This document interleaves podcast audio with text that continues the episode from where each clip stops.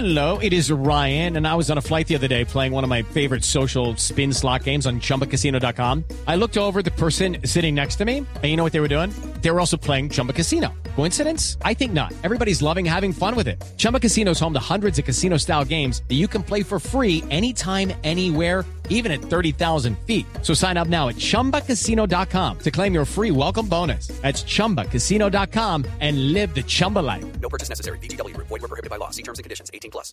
Salieron los últimos datos de la ONU sobre cultivos ilícitos en Colombia y ratificaron lo que ya había dicho la medición de Estados Unidos, que nos estamos inundando de cultivos de coca, que el año pasado crecieron un 17%.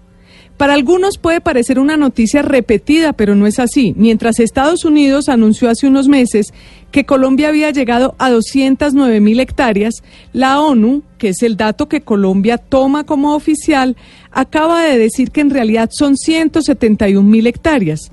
Esta vez hay una diferencia importante, 40 mil hectáreas menos. Pero más allá de que la diferencia sea tan grande entre una y otra medición, lo relevante para Colombia es que en ambos casos es el más alto número de cultivos de coca registrado desde que se miden las siembras hace casi 20 años.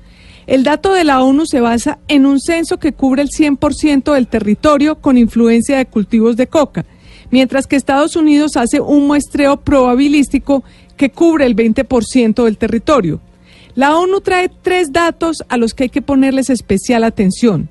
El primero es que la coca está acabando de manera acelerada con los bosques.